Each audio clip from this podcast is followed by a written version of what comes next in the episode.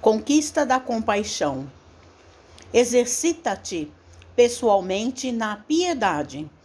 Paulo, 1 Timóteo capítulo 4, versículo 7.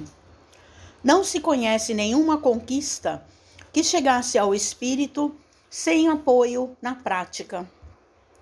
Um grande intérprete da música não se manteria nessa definição sem longos exercícios com base na disciplina. Um campeão nas lides esportivas não consegue destacar-se simplesmente sonhando com vitórias. Nos dons espirituais, os princípios que nos regem as aquisições são os mesmos. Se quisermos que a piedade nos ilumine, é imperioso exercitar a compreensão. E compreensão não vem a nós sem que façamos esforço para isso.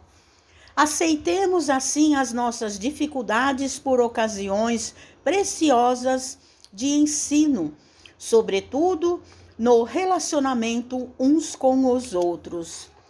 Nesse sentido, os que nos contrariam se nos mostram como os melhores instrutores.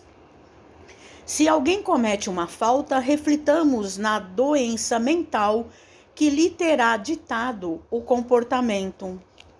Se um amigo nos abandona, imaginemos quanto haverá sofrido no processo de incompreensão que o levou a se afastar.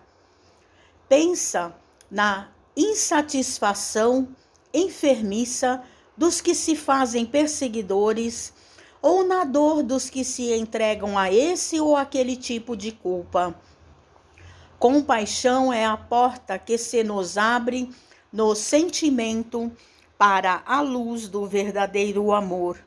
Entretanto, notemos: ninguém adquire a piedade sem construí-la. Mensagem de Emmanuel no livro Ceifa de Luz, Psicografia de Francisco Cândido Xavier.